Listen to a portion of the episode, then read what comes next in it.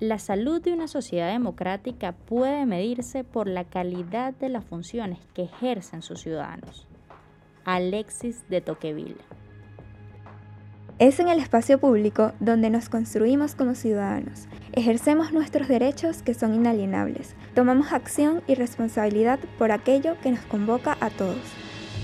Considerando que no podemos delegarlo hacia otros, debemos ser parte activa para generar soluciones a los problemas que nos aquejan como venezolanos. Debemos tomar conciencia del futuro que estamos construyendo para nosotros y futuras generaciones. La participación ciudadana es dual, tanto un derecho y un deber, que al ejercerlo nos lleva al horizonte al que todos apuntamos. ¿Qué pasaría si te decimos que en Venezuela tenemos nuestros propios héroes? ¿Nos creerías? En Poderosolanos te contamos historias tan reales y vividas como las tuyas sobre venezolanos extraordinarios que día a día usan su poder ciudadano. ¿Quieres saber más? Hoy te contamos una de tantas historias.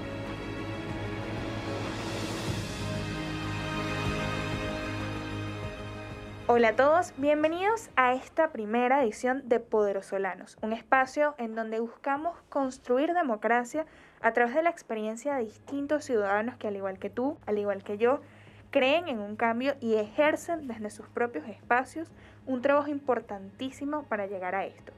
Ciudadanos que además tienen un superpoder increíble y es ese ejercicio pleno de la ciudadanía. Y hoy tenemos una poderosolana increíble, Ana Fernández, es una mujer comprometida con el trabajo comunitario de La Vega, lugar en donde ha residido muchísimo tiempo y que le inspira a seguir adelante en medio de todo esto. Bienvenida Ana, muchísimas gracias por estar acá. Muchas gracias, amiga. Muchas gracias por darme esta oportunidad. Agradecida. Ana, cuéntanos algo. ¿Quién eres? Cuéntanos tu historia, ¿cómo llegas acá? Bueno, yo realmente soy una mujer formada con valores, con un estilo de vida que pretende combatir la desesperanza, la injusticia, la violación de los derechos, la es, pretendo tener un cambio de vida donde el, venezolano no se permita seguir viviendo mal ni conformarse con ello. Y cuéntanos, en medio de todo esto, ¿qué vivencia te inspiró para llegar hasta acá? ¿Qué te marcó en medio de todo este trabajo comunitario o incluso eh, en tus vivencias de niñez o adolescencia? Porque sabemos que estuviste involucrada en el trabajo comunitario desde muy temprana edad. Bueno, tal como te lo comenté, yo desde muy pequeña he sido delegada estudiantil, luego fui dirigente sindical del sector público, del sector privado.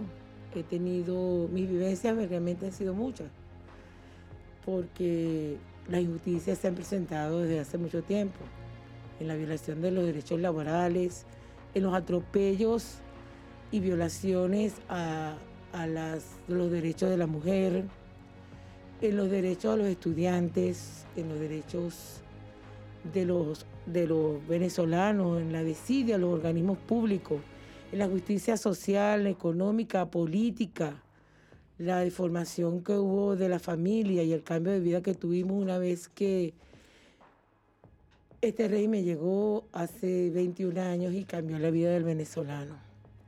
Y sabemos que tú tienes una historia, de hecho, también muy cercana con todo esto que creemos es, es quizás lo que te mantiene hoy en día en pie y, y, que en medio de esos momentos en donde te sientes mal, desanimada, te invita a, a, mantenerte de pie y a seguir trabajando. ¿Quieres comentarnos un poquito más de esto? Fueron muchas las vivencias que tuve en vista de la cantidad de injusticia y atropello ante la violación de los derechos humanos a los estudiantes, a la mujer, al trabajador, pero lo que más me marcó en mi vida fue la fuga en de muchos venezolanos, muchos talentos jóvenes que se tuvieron que ir del país. Uno en busca de un mejor porvenir y otros víctimas de acoso, de persecución y de amenazas políticas, entre ellos mi hija,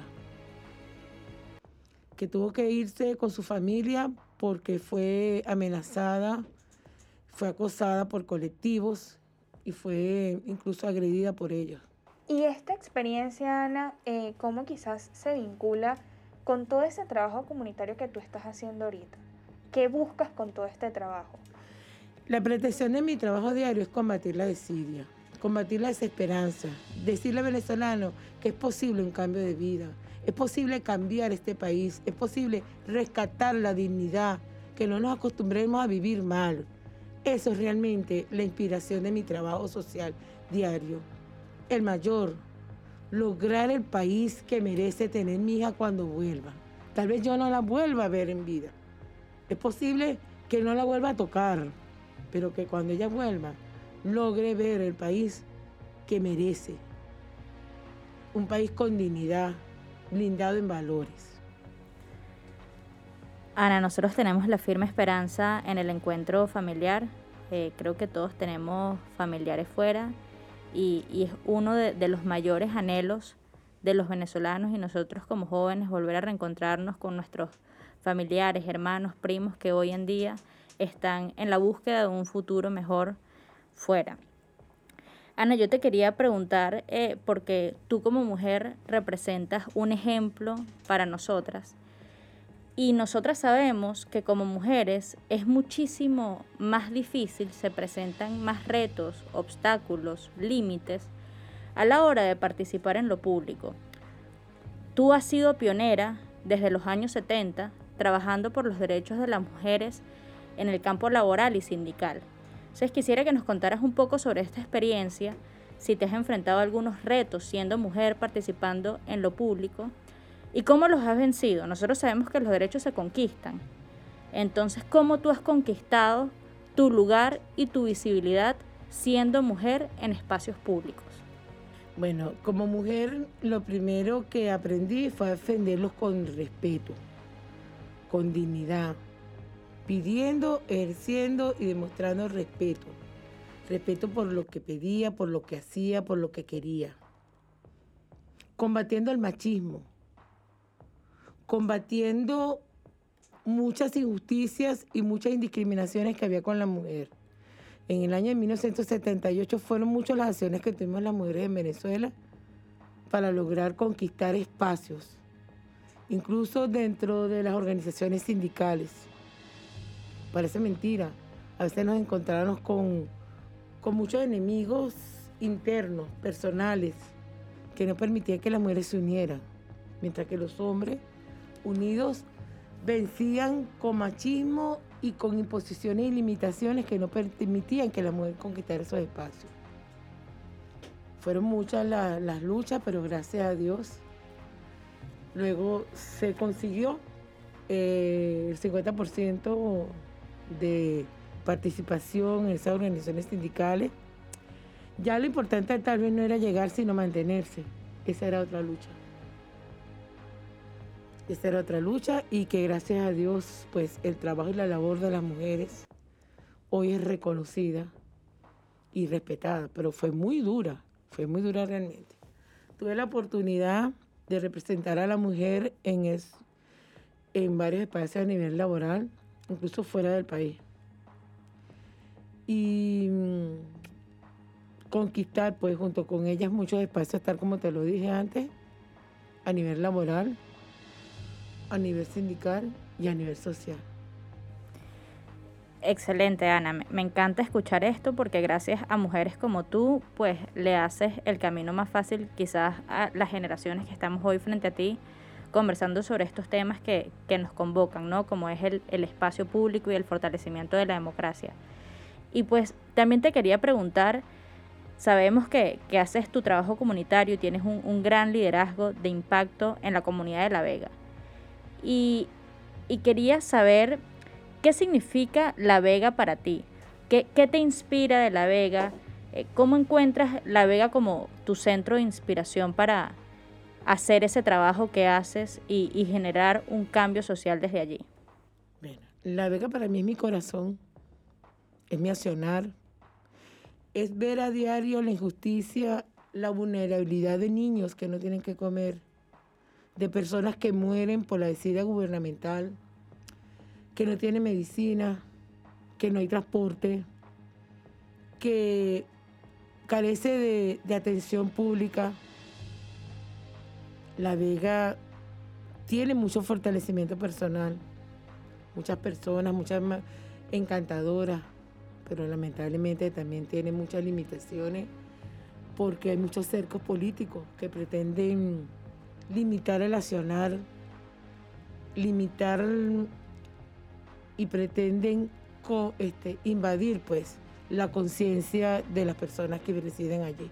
Ana, cuéntanos un poco, este, a través de todos estos años que has trabajado en comunidad, ¿cuál ha sido la experiencia más difícil que te ha tocado vivir? O bueno, esa experiencia por la que tal vez ahorita mismo sigues atravesando. Bueno, la desidia de los organismos públicos, la desidia de las instituciones públicas, eh, por ejemplo, el agua para nosotros es un problema muy fuerte que se está presentando hace más de tres años. Se nos prometió un cronograma que nunca se, no se ha cumplido, que consistía en una o en dos días a la semana de suministro de agua por tubería. Hace tres años esto no ha sido posible.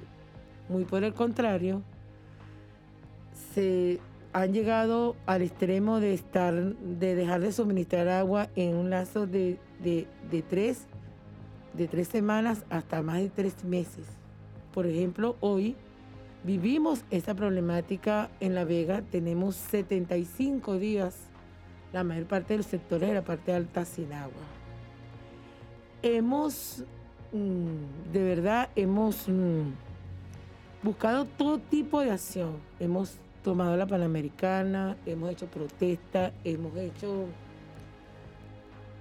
este, procesiones con los santos, hemos hecho procesiones con el doctor José Hernández, hemos hecho comunicaciones, hemos recogido firmas, pero lamentablemente se burlan de, se burlan de los pequeños.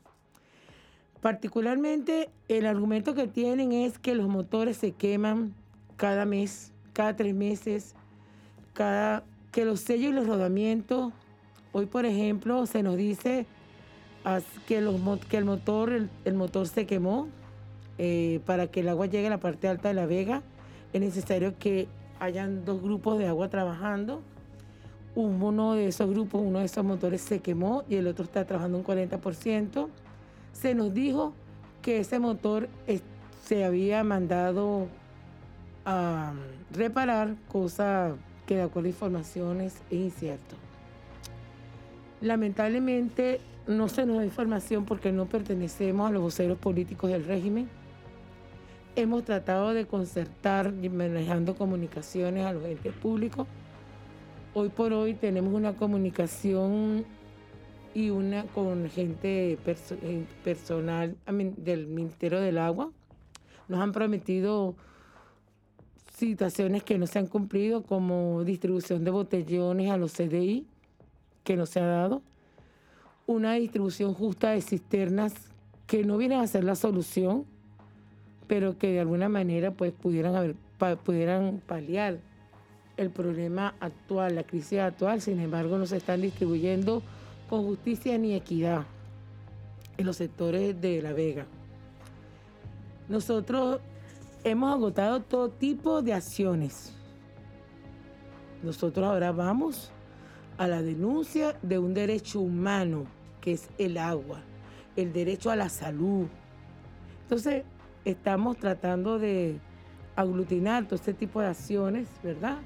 Para poder generar una denuncia entre organismos que superen pues este, esta desidia, esta apatía que tienen los organismos este, en el país. Tenemos otros problemas en cuanto a los servicios públicos, que son la luz. La luz últimamente ha tenido, han habido muy, muchos apagones en el sector. Ha esto ha generado problemas en los artefactos eléctricos, ¿verdad? Te quería anexar que el problema del agua no es tan simple como lo están viendo los organismos del Estado, porque no solamente es el tener agua, esa es la única, la, la herramienta más importante que tenemos para combatir el COVID que es una pandemia que sobre todo en nuestra parroquia está muy fortalecida y a la que lamentablemente no se le ha hecho caso. La luz, como te decía, es uno de los otros servicios públicos que no está funcionando. En el día, eh, durante las dos semanas que han antecedido, se va a la luz en, tres o cuatro veces al, al día. Han habido muchos apagones en el espacio de un día intermedio. Además, esto tenemos problemas con el transporte, que es muy fuerte un problema donde el usuario no sabe qué precio va a pagar por el, por el, pasaje, no tiene idea. Eso, esas son cosas que estamos tratando de combatir y para lo cual nos estamos organizando. Nos estamos organizando en los distintos sectores de la parroquia con comités de usuarios para poder ver de qué manera fortalecemos una organización que sirva para denunciarle y para, para obtener perdón, respuestas oportunas ante los organismos del Estado. A mí me parece muy interesante todo esto que comentas sobre eh, la inconsistencia de los servicios básicos en, tu comunidad, que es un problema que es replicado en prácticamente todas las comunidades del país.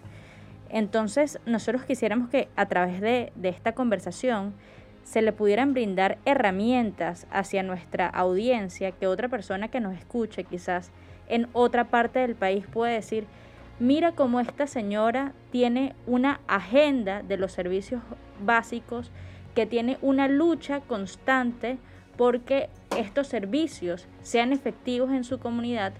Entonces quisiera eh, que hablabas, que tenías un comité, una organización que trabaja por, por, por realmente la provisión efectiva de estos, de estos derechos y de estos servicios, quisieras que comentaras un poco cómo lo hacen, cómo se organizan, cómo se estructura esa organización comunitaria por insertar una agenda en, la comunidad y realmente eh, tener servicios efectivos. Bueno, anteriormente, no sé si te recuerdo haber comentado que yo también conformo con el Comité de Derechos Humanos de la parroquia. Los servicios públicos son derechos humanos. Y la única manera realmente de que el trabajo de una comunidad este, tenga fortalecimiento es la organización, el empoderamiento, la formación y sobre todo la unidad.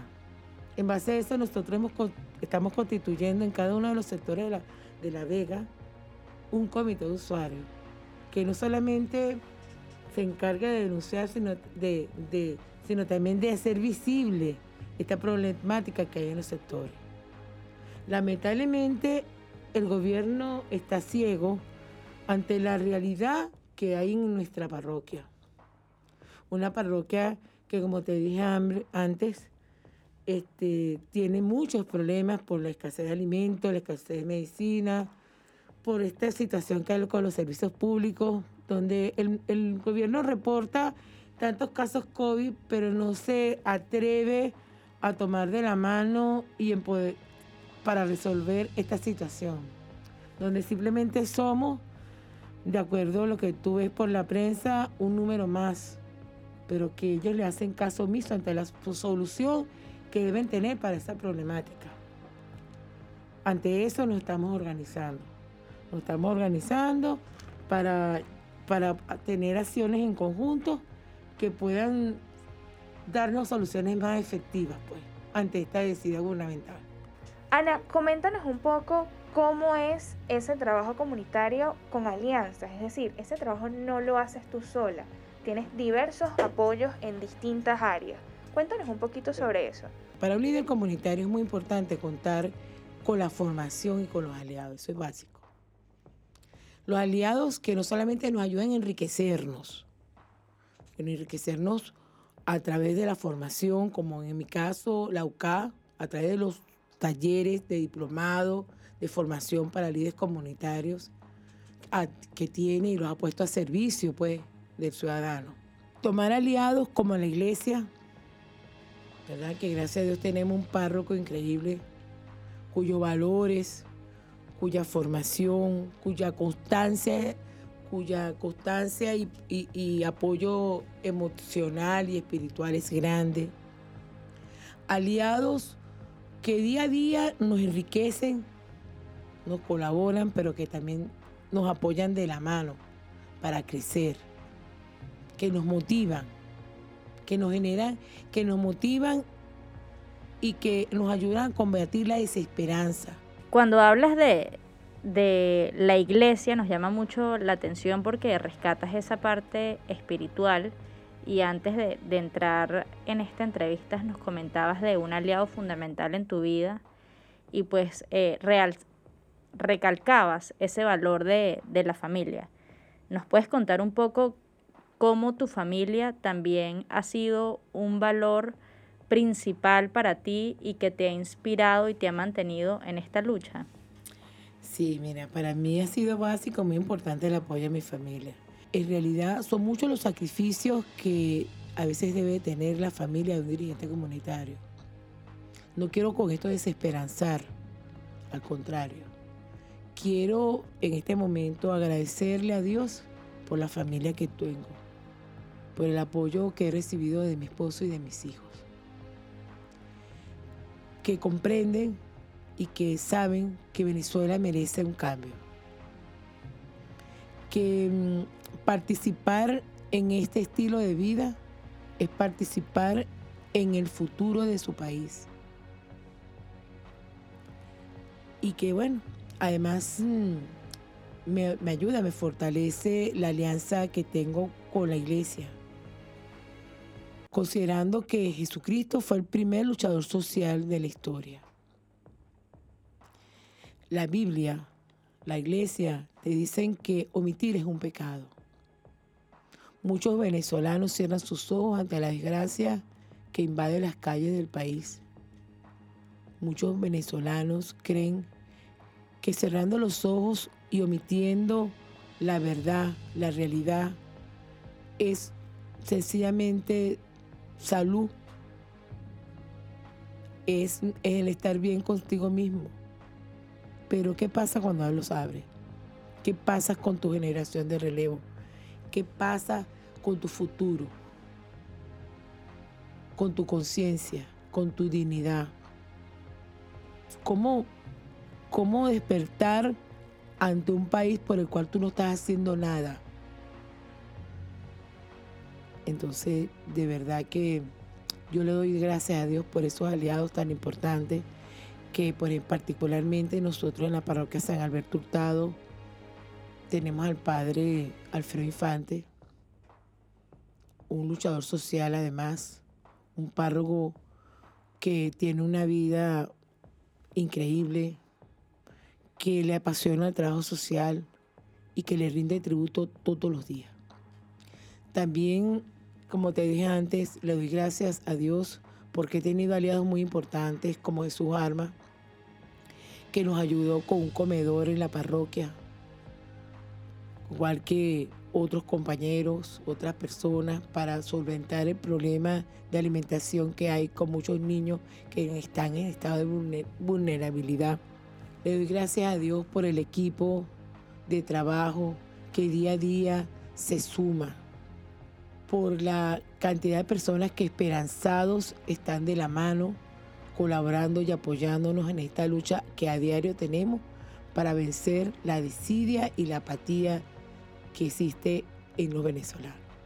Y siento que nosotros, los líderes, estamos obligados a hacernos de esa cantidad de aliados, eh, esas alianzas positivas, que nos ayudan, como lo dije antes, a crecer, a vencer los intereses mezquinos y políticos que tienen algunos sectores del oficialismo. Y mezquinos que puedan manejar otros intereses económicos distintos a los intereses humanos que deberían prevalecer. Ana, con todo este apoyo que tú has recibido a través de, tus años trabajando en comunidad, a raíz de eso, ¿qué le dirías a todas aquellas personas que ven los asuntos públicos como algo separado o como algo que no les atañe? Mira, yo le diría que está muy equivocado. Los venezolanos, el ciudadano común debe ser contralor, contralor de los servicios públicos. Los organismos del Estado deben ser garantes, deben garantizar los servicios de calidad, dignos Recuerden que los servicios públicos son derechos humanos, los cuales no prescriben. sea, la violación de los derechos humanos no prescribe. Y a eso mi llamado a que el venezolano ceda de la apatía, de la apatía y se empodere de su rol como defensor y contralor de esos derechos. Bueno, Ana, muchísimas gracias por estar acá con nosotros. Para nosotros, sin duda alguna, es importantísimo tener la inspiración de mujeres líderes como tú, que, bueno, son tan diversas y tan completas en un trabajo comunitario que no solo inspira a personas en su comunidad y estamos seguras que va a inspirar a, muchas personas que escuchan esto, sino que también nos ayuda a nosotros como generación eh, pues de alguna forma de relevo, a entender todo ese trabajo que están haciendo y cómo también de alguna forma se presenta como un compromiso nuestro el seguir eh, este trabajo y el entender todo ese accionar comunitario dentro del espacio público que tú y muchas personas también realizan. Muchísimas gracias por estar acá y bueno, gracias también por ser una poderosolana. Gracias a ustedes.